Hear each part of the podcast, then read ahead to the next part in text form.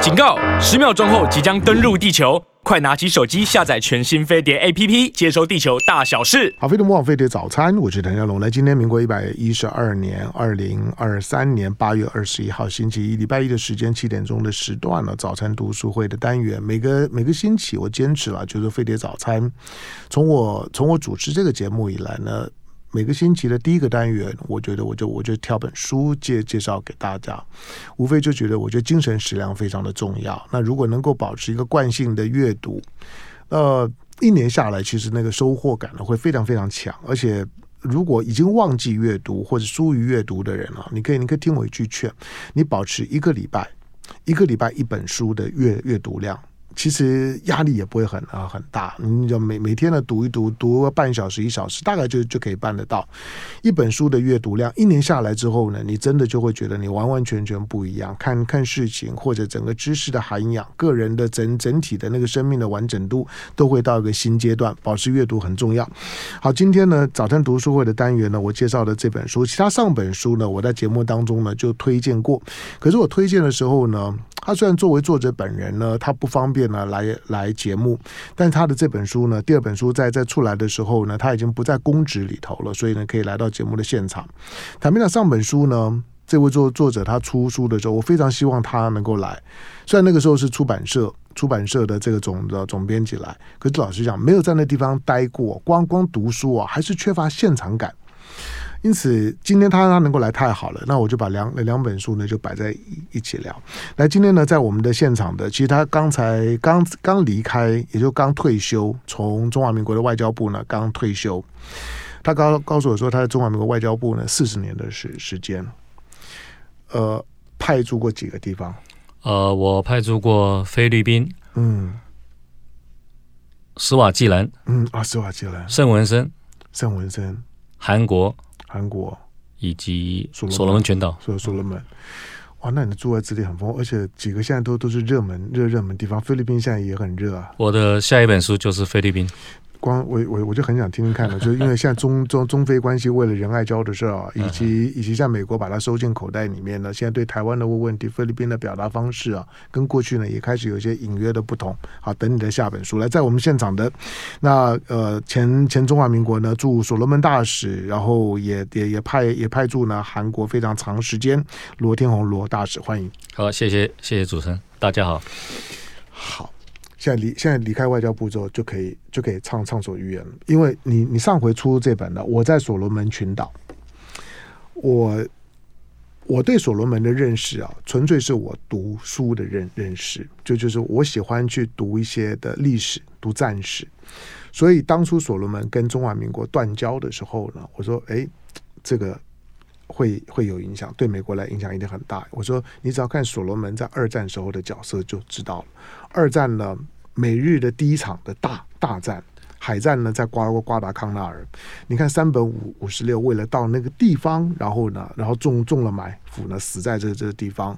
那所呃所罗门战役可以说是呢，美国在珍珠这在偷袭珍珠港之后的反攻的第一场的大规模的战役。所以我说所罗门断交呢，对台湾来讲或许只是失去了一个邦交国，可对美国来讲呢，太平洋的情势可能就有改变了。何况之后呢，还有还有吉里巴斯。我说这个这两个呢，跟跟台湾断交，对台湾的意义可能就是两个邦交国，可对美国一定不一样。好，那之后你就看到了整个太平洋的情势呢就不太一样。可是那个时候呢，我一直找找不到适当的人。我想说如，果如果如果罗罗大使可以来多好，不过那时候呢你不方便来。不过这个时候我还是要要问，因为你在你在派派驻所呃呃所罗门，所罗门跟我们断断交，反正之后大概也不会复交。可是他为什么跟中国建交？而且美国给他这么大的压压力，Kerr Campbell 都特别去逼问他，你你到底跟美国签、跟中国签了什么样的秘密协议？然后呢，美国看起来也给所罗门呢很大的压力，也把所罗门的南太的这些岛国都邀到白宫去。这些的岛岛国能够进白宫，站在拜登旁旁边呢，拍个定妆照，然后呢，让你让让让你苏加瓦瑞人站在我我旁边站 C 位，对所罗门是很大的抬举。可是所罗门看起来跟中国的关系还还是很紧密，为什么？呃，我想美国跟中国都非常重视这个所罗门群岛，是因为它的战略地位。嗯二次大战一九四二年有瓜达康纳尔之战，嗯为什么会发生呢？是因为瓜达康纳尔岛，也就是现在首都这个岛啊，嗯他们在修建机场。当时呢，一九四二年是日本势力扩张的最东南端。哦，如果你控制了这个岛，有了这个机场，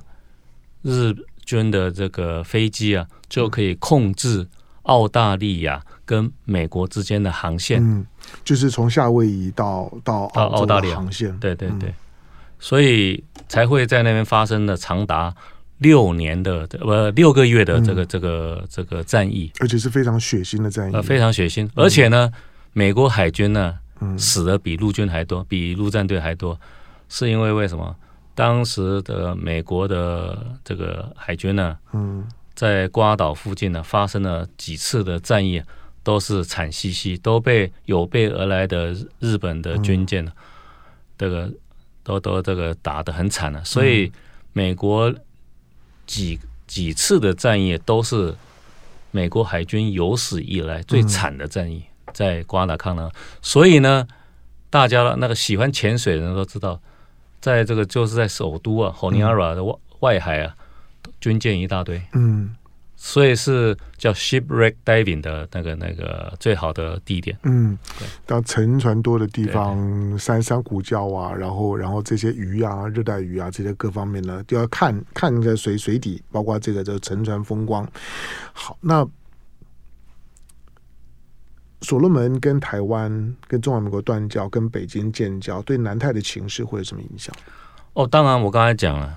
美国其实比我们还紧张。嗯美国在我在的时候是，我去到是二零一七年的一月，啊二零一八年，哎，美国就就开始有动作了，派了国务院的一些人到嗯，到到这个呃到所罗门来，所以他已经闻闻到那个味道。，对，嗯甚至呢，二零一七年呢八月，也就是他那个他们那个这个七十五周年，嗯瓜达康纳呃战役七十五周年呢，美国的大使，美国驻新几内亚巴纽大使，嗯他兼驻所罗门群岛大使，他见了索卡瓦瑞那总理之后，后来我跟他一起吃饭，他跟我讲说，我跟总理讲说，Don't make stupid decision。嗯不要做愚笨的嗯这个决定。他当时就有警告嗯，那个那个 Sogavari，你不要做这个错误的决定。嗯后来啊，二零一九年的三月吧，嗯美国副副安全国家顾问伯明，嗯伯明当时他不是副国家安全顾问，他是白宫的呃这个这个亚洲地区的、的这个这个负责人呢、啊他陪着川普去越南嗯，见谁？见金正金恩。正恩对金正恩，嗯。见完金正恩之后呢，这个伯明先生呢，啊其实对台湾相当友好了，对，立刻呢飞到所罗门群岛，嗯，立刻我我这个书上还是有的，我有那个照片，立刻飞到所罗门群岛，然后呢，我我陪他在那个呃叫血腥岭 （Bloody Ridge）、那边参观了那个当时的战场，因为 Bloody Ridge 美国的、呃这个好他们好像第二次战役啊，美国只损失了几十个人，可是日本人损失了上千啊。这嗯这个是他们相当引以自豪的这个嗯战一役。场战役，所以，美国海军陆战队第一师第一师啊，他的旗子啊，他的那个队、那个师徽里面嗯就有瓜达卡纳尔，嗯，一直到现在都还有，嗯一直到现在就是主要是那种 Bloody Ridge 嗯是这样子。好。当然，现在现在因为那苏加瓦瑞，如果即即使是美国给他这样严厉的警告，而且知道呢，你可能要跟中华民国断交，跟北京建交，那为什么挡不住呢？哦，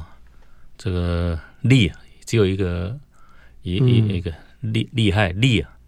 那个其实，在二零一九年四月底的大选之前，其实你可以说啊，这个中中共的钞票啊，嗯已经淹没了整个的所罗门群岛，真的，真的是这样的，真的是。嗯然后当然，呃，后来选举之后，这个 Sogavare，嗯，大家要知道，这个所罗门群岛 Sogavare 它没有党，嗯，他们我记得他们的他们的整个的议会也也才也才也才五几十个对几个人50而已个对，嗯呃，选完之后呢，通常他们都会呃，就说呃，一个有 charisma 的人嗯，哎、他会他会来嗯，拉帮结派，然后变成形成两个主要的人，然后呢变成两个帮啊，嗯一一个帮啊占据一个一个饭店，另外一个帮、嗯帮啊占据饭店，然后在那边就说好像是在梭哈一样拉更多的人、z e r o sum game，嗯，就说我把你拉过来，你就少一个，嗯我就多一个，就是这样的五十个人。所以那个时候的各种传言一大堆。那个索卡巴瑞他没有，但是他他他这个在所罗门群岛都是小党，嗯他找了一大堆小党。另外一个呢，也是都是找了小小党，嗯，但是毕竟呢、到最后啊，那个比不上了票数啊，嗯你只要超过二十五，你就赢了嘛。所以他大概有三十几票，对对，那个对，差不多二十票左右。所以苏苏加瓦瑞这个总理还是有手腕的，哦，他当然了，他他在二零一九年的选选举啊，嗯是第四次当总理啊，嗯第四度啊，他能够这个从这个两千年这个存活到嗯到现在，那一定有他的手腕，他是相当、相当这个厉害的人物。嗯我跟他非常熟悉，因为我经常跟他见面。嗯，他爸爸是个牧师，嗯哼所以呢，他他其实好像是在这个就是巴纽出生的。哦，那当然哦回来，因为巴纽隔壁 OK 就就是所罗门群岛对嘛，，嗯所以他们当时啊，这个传教，传教，嗯所以所以经经常的这个呃，这个来来回回。嗯他本身呢，也是相当的这个对宗教也是相当的这个虔诚的，嗯但是他的婚姻呢，他他现在的太太是第二次第二度婚姻。嗯 嗯 Sogavari 是在在这个呃所罗门群岛呢最西北的省叫 Choiso。嗯所罗门群岛啊，它将近有一千八百公里，从西北到东南一千八百公里啊。嗯。越越西北的人越黑，越东南的人越白。对，因为我看到他站站在的时候，几乎都不透光的啊、对对，它嗯非常黑，嗯所以那个它叫那个叫呃呃，反正就类似跟那个那个新几内亚是同、嗯同个同同同个嗯种、呃种种族种族了，嗯所以它非常黑。但是他的第一次第一任老婆啊，嗯后来离婚了。他第二任老婆，他特地啊，他也注重到这个这个政治啊，嗯所以呢，他娶了马来塔的老婆。哦，马 OK，来马来塔，也就是他前一阵子那个省长啊，对他反反对派对就台就湾就啊是对台湾对很对好的，然后跟跟苏加对对瓦对瓦瑞冲着来的那个，然后呢，嗯，马来塔这个是人口最大的省，对，没没错，然后两千年的时候还发生过暴动啊，对，嗯暴动为为什么？因为马来塔是人口最多、最稠密，嗯然后呢，那可是那边呢物产不丰富，嗯所以的人民呢、都很多啊移民到首都啊嗯 h o n i a r a 嗯所以变成形成了一个一个很大的族群呢、嗯可是呢，他们就是跟跟当地人 h o n i a r a 的人，就是变成有利益的冲突啊。嗯于是，在这个两千年发动了这个嗯，呃类似叛变的对，叛变，嗯然后澳大利亚、纽西兰以及啊其他的十几个南太的国家，嗯，在二在那个二零零一年还是零二年，嗯就组成了一个叫 Ramsey 嗯 Peacekeeping，嗯，就是这维个和维和部队，维和部队。嗯，所以每个国家出几个人，出几个人，其实主要部队还是从澳大澳利亚。澳洲啊，对对嗯对，澳大共利亚。共同去维和了，对但对实际上我们就等于是去镇压，就是了我二零一七年去到所罗门群岛，刚好那一年的六月三十，他们这个 Ramsey、嗯这个这个维和部队就解散了，嗯哼，所以也组织也这个、呃有一个很大的、很盛大的庆典，各国的总理都来了，嗯，各国的总理好，我在结要结结束这这个所罗门话题之前，一一个问题就是，他和中方所签的那个警务协议内容会是什么？当然，它内容没有没有对外没有布没有公开啊没有对外没有公布。公开但是你看哈，呃 s o g a v a r i 他一直讲他没有军事，没有军事，但是呢你相信吗？嗯呃，这个我们不晓得，因为没有时间。但是你确实看到中方的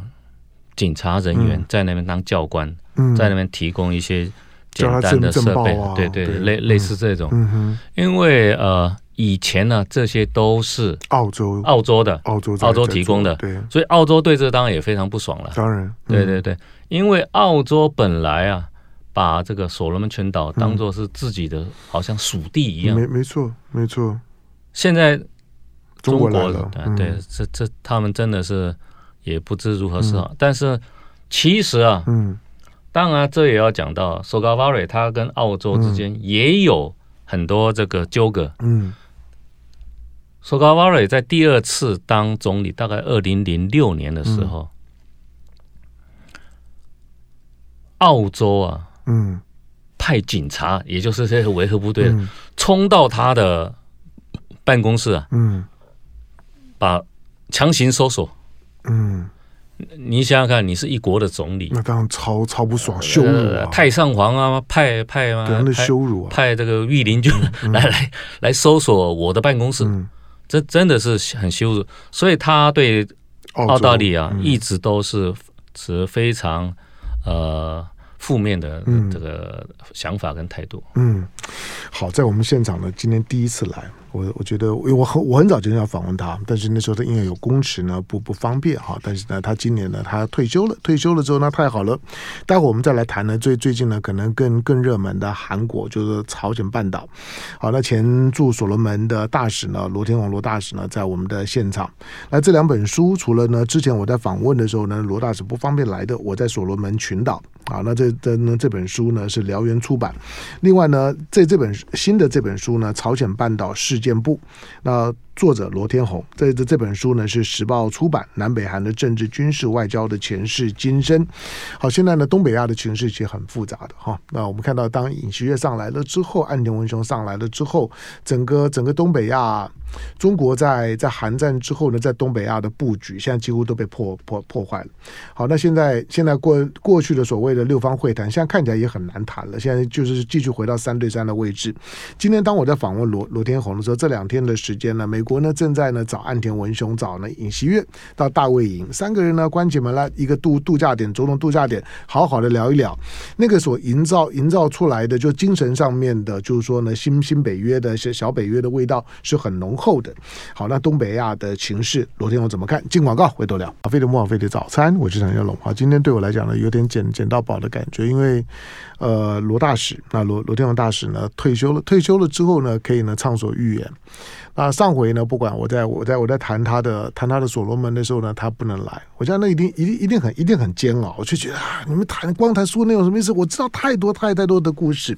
好，那现在呢，我手上的这本书呢是朝鲜半岛事件簿，因为因为你在韩韩国待几年？六年，六六六年，哎那那其实也也很长，而且你是在陈水扁的时代的时候呢，曾经派你进进进北韩的，嗯，没有，我没有去过北你韩。嗯没有你没有你没有去北韩没有没，有好，所以你所以你那时候就一直都都是在韩在韩国，所以你没有你没有你没有进进平壤，呃，我我知道我的，我有同事嗯进入北韩了，是，嗯，当时主要是谈这个嗯这，个核能发电的那个那个燃料棒的对那个嗯处理问题，嗯后来好像没嗯。呃就不了了之，没有了。 OK，好了，我们回头回头来看韩韩国，我们我们从现在谈谈起好了，用倒叙的方式。现在的韩国总统是尹锡悦，是尹锡悦不管他作为一个保守派，跟过去，比如说跟他的跟他的保守派的前任的总统，我我简单的归类，比如说保守派的前任李李明博，呃，或者是像朴槿惠，尹尹锡悦的政治态度还是有很大的不不不同啊，为什么？哦，当然，呃，尹锡悦的前任是文在寅，对，你比较看看，两个人是天差地别。天差地别啊，没错。那当然，文在寅是赓续着这个金大金大中、卢卢武武铉铉的传统，对嗯对，所以呢，民民对主派的传统，，对嗯，对中国大陆、对嗯北韩都是比较呃友善的。亲善的啊对嗯那这个之后的，像这个这个呃尹锡悦，嗯还有朴槿惠，还还有他的前任，嗯，呃，都是比较亲美的，亲美的，亲美的，理所以他们嗯的政策有很大的不同。金大中时代，嗯他甚至说第一次啊，还跑去平平平壤壤，，嗯对，于是还得到了和平诺贝尔奖和平奖嗯。对，然后，然后开始呢，韩国的商人也去那边投资，开城嗯工业开城工业区，区还有对金刚山。嗯但是呃之后呢，那个金大中当然卢武铉继续了，后来的是那一位呢？是那个李明博，啊李明博，嗯对李对明博对。嗯，后来的他李首明尔首博，尔市长出来，对对对。后来的当然李明博是首尔市长，之前是现代的嗯，现代那个企对嗯集团的那一那个经理人，那个就开始又不一样了。所以你韩国对北韩的南韩对北韩的态度，跟这个党党派啊、有非常大的嗯的的这个关系。然后在李明博时代也开始要设置那个萨德嗯，反飞弹系对统，，开始研研究，嗯，然后呢，应该是在朴槿惠时代朴。槿惠在二零一七年，对对，那个那时候设设置啊了，嗯可是呢，文在寅一上来啊，嗯，就就暂停了，就有所谓的三步政策，嗯就是就是说，因为为什么中共啊，因为萨德飞弹系统可以可以有这个好呃超过一千公里，嗯，所以山东半岛跟那个北京呢、嗯也都在他们侦测的范围。对范围大概之内中国有三分之一的都在他的政策所以上所，以中国对此啊非常的不满，嗯所以呃，然后可然后这个文在寅就这个呃，于是就紧缩嗯限缩这个萨德飞弹。嗯呃，他那个萨德飞弹主要基地在新州啊，离釜山以北大概七八十公里而已啊、嗯新州，呃，天上新新州，那个他这个萨德飞弹系统啊，没有用过，嗯是有谁用过呢？也门、嗯，沙乌地在 在在这个对付啊那个也也门的叛军啊，嗯的时候，嗯啊，居然使用过叛那个萨德系统啊，哎，是有效的。嗯是有效的。所以呢，所以在军事上，这个萨德系统是可以是有有有效的。嗯，然后可是也门的导导弹很落后啊啊、，当然，当对然，啊当然，那当个然，那个级，当然，级数他呢一不样是自己的，是都是从那个伊朗啊，伊朗来的。对，然后这个文在寅之后啊，上来了的尹锡悦，他的态度完全不一样了。嗯他不仅亲美，也亲日，嗯，没有没有错，可以说啊，这个韩国跟日本呢、目前呢、是他们过去几十年来韩战以来最好的最时候，好的时候，所以所以尹锡悦去日本访问过，嗯岸田也到过这个没错南韩，嗯，现在啊、呃应该就是明天了，嗯台湾时间应该就是明天了，嗯手拉手，他们要在大卫营，大美国的大卫营跟拜登啊三个国家美日韩啊嗯要要要进行商谈。嗯我想商谈的不会是经济方，主要是在军事方面、嗯安全方面的议题了。嗯，这个，所以那个尹锡悦啊，他这个他继承了这个以前的这这个这个李明博、嗯李明博嗯的那个的这个的这个政策啊，嗯，呃，对北韩呢、对中共是比较强硬的、因为因为您在韩国韩国这么久，然后这本书啊。但我们没有，我们我们就就不去谈谈历历呢历史这些书呢，大家大家自己找找书来看。我觉得，我觉得罗罗大使呢写的非常的详细。那过去的这些保守派的总统，特别是李明铎、李明博、朴槿惠，他们亲美我不意外，可是亲日这个我就很很意外，这个是很很大的不一样啊。就是过去的过去的这些，不管不要说民民呃民主党派的总统，即使是朴槿惠，也还是必须要很严肃的去看待慰安妇啊等等的这些的议题。那甚甚至虽然好像达成了某种的妥协，可是舆论当压力很大的时候，朴槿惠也还是要妥协啊。可是你发现文在寅是是不管的。文在寅的亲日，尤其到我们今天做访问的时候，前两天八月十五号，那韩国的就是说独立纪纪念日、光光光复日，你你听文在寅的讲话，几乎已经已经完完全全把二战时候的这些，包括殖民时代的那些的情情绪，他个人已经几乎完完完全全扫得干干净净了。好，为什么？第二个就是说，现在文在寅的路线有可能成为韩国的主流路线吗？呃，其实日本跟韩国之间两国间的这个恩怨情仇是非常复杂的。嗯其实大家只看到好像日本嗯侵略韩国，但是在在这个高丽时代啊，嗯，高丽就占领过对马岛是嗯之后呢，日本的倭寇嗯就来骚扰了。可是呢，在高丽的末年呢，蒙古嗯，统一了这个这个中国，也对统一了这个韩韩国韩国。嗯，于是呢，朝鲜半岛派兵呢嗯，打日打本日本呢，但没有成功。高丽兵呢也包含在里面，嗯高丽兵也包包含在里面，嗯所以他们的这个恩怨情仇的，我在书里面有写的很清嗯楚。最重要的是，一四九二年，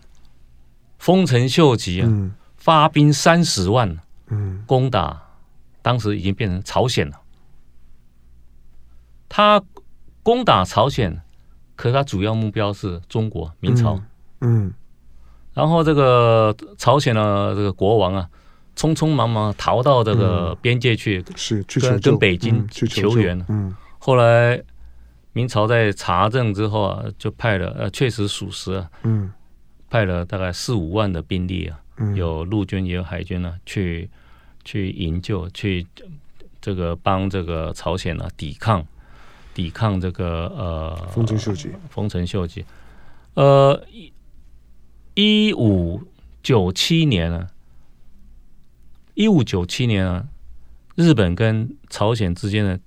最后的海战啊呢、嗯这应该是叫嗯陆梁海战吧？嗯，在现在的朝鲜半岛的南端呢、结果明朝的一个将军呢叫嗯邓子龙，嗯他跟那个韩国的这个叫李舜臣，嗯李舜臣是韩国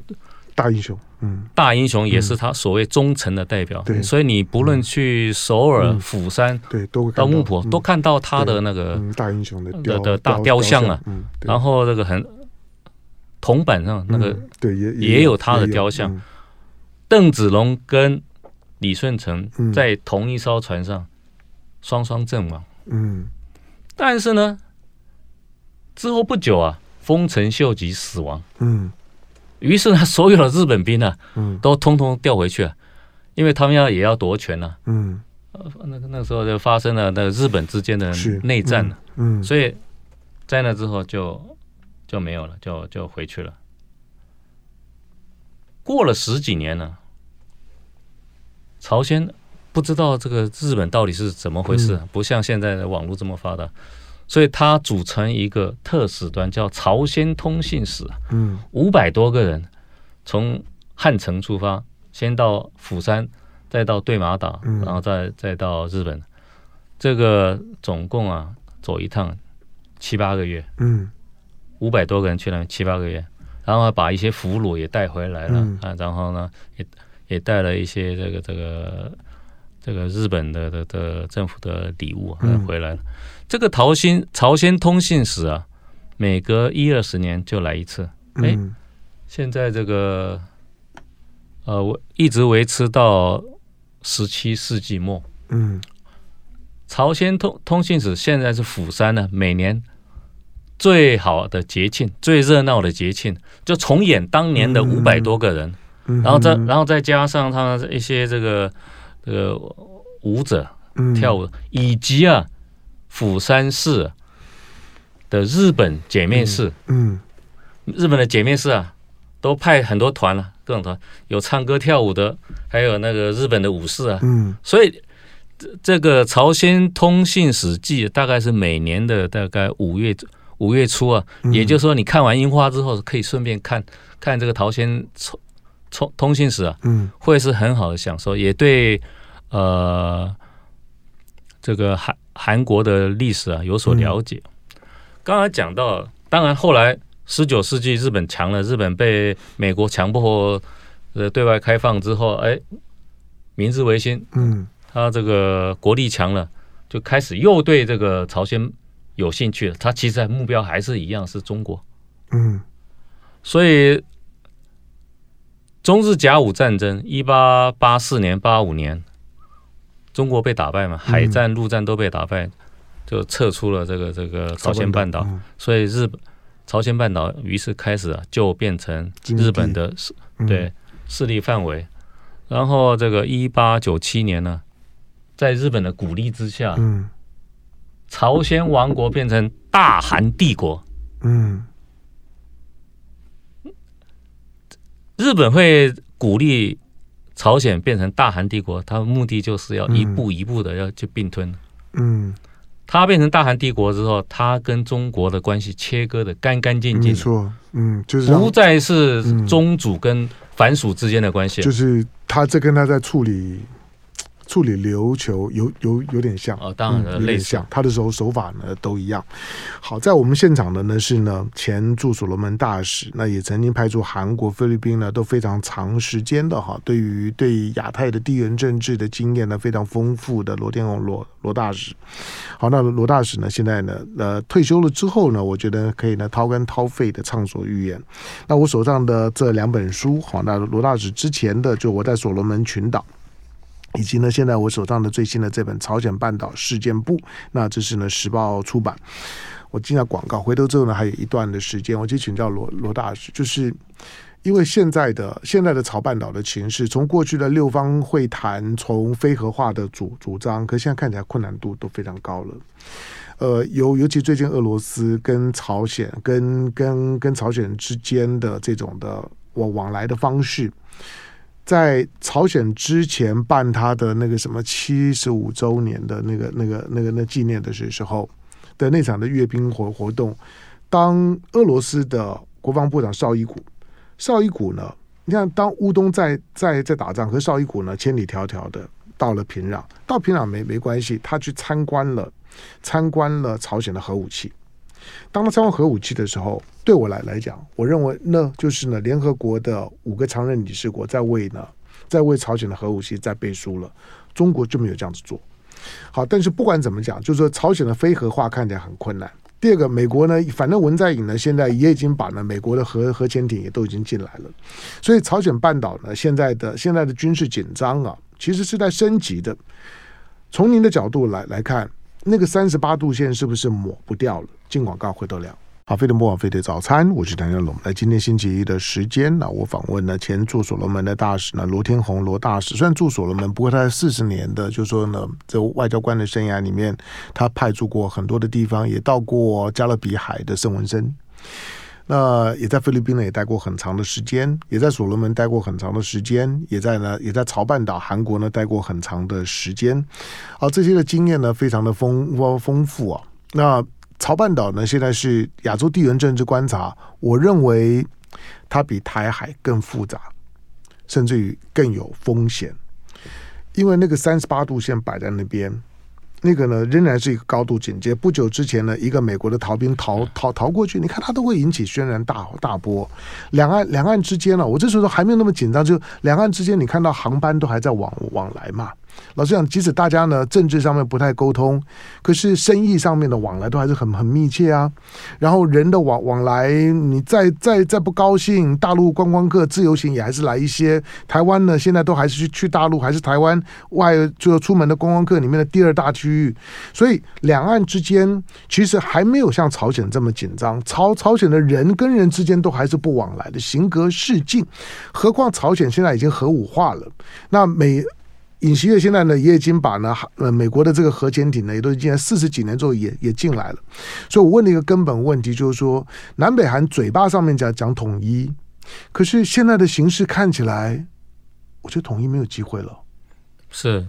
呃，从现在的角度来看，统一啊，确实是非常困难。他们北韩、南韩在一九四八年呢、嗯就是分别成立了这个 DPRK 跟 ROK 之后啊，嗯嗯嗯可以说啊，然后后来又发生了这个韩战三年了，嗯两三十八度以南以北啊，可以说嗯两个截然不同的国家。对，本来是北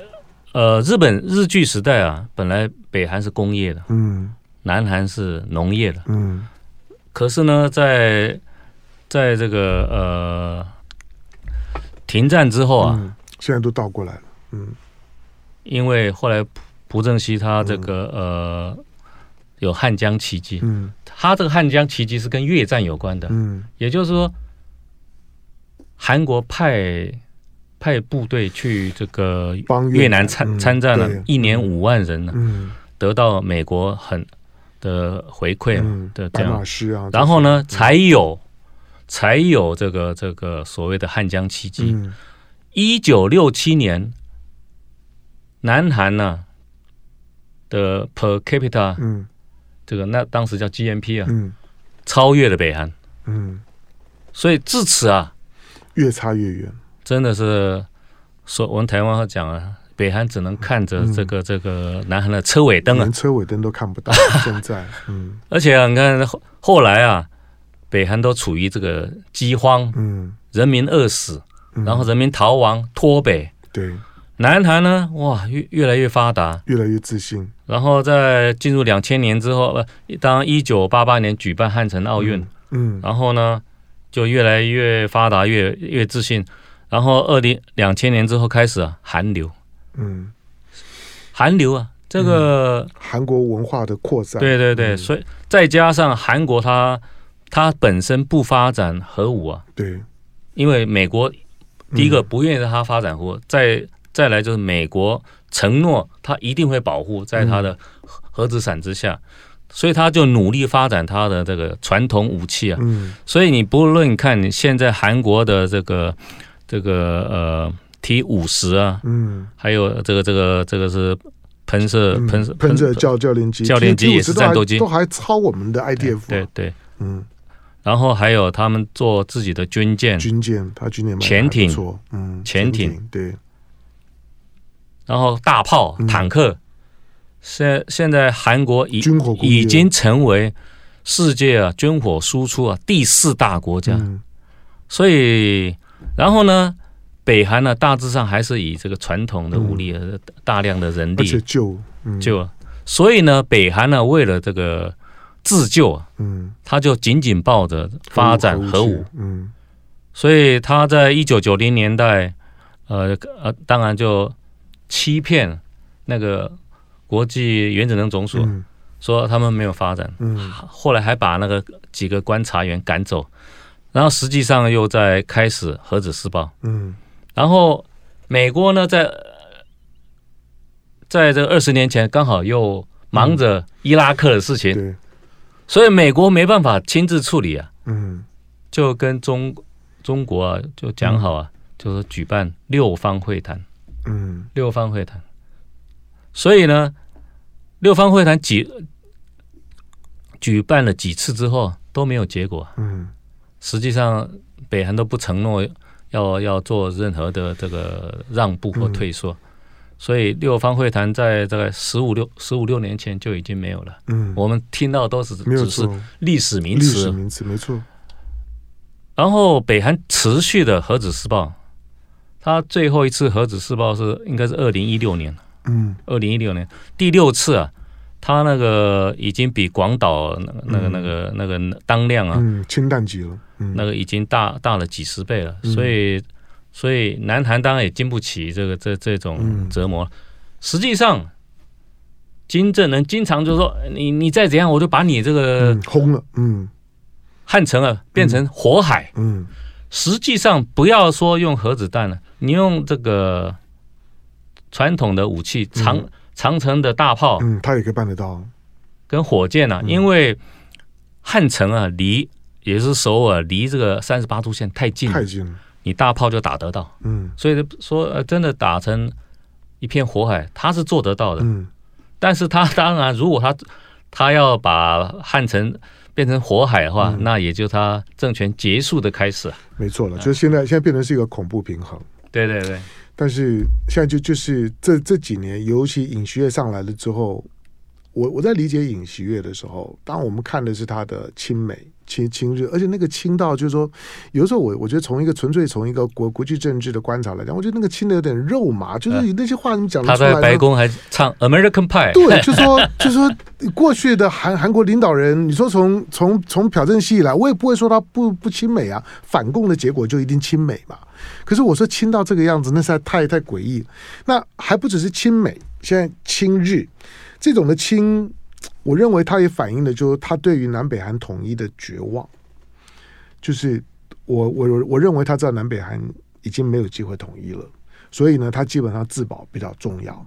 所以他已经不再做这方面的尝试了，能够呢寻求最大的安全，那是他他最主要的目的，剩下的交给时间去去解决。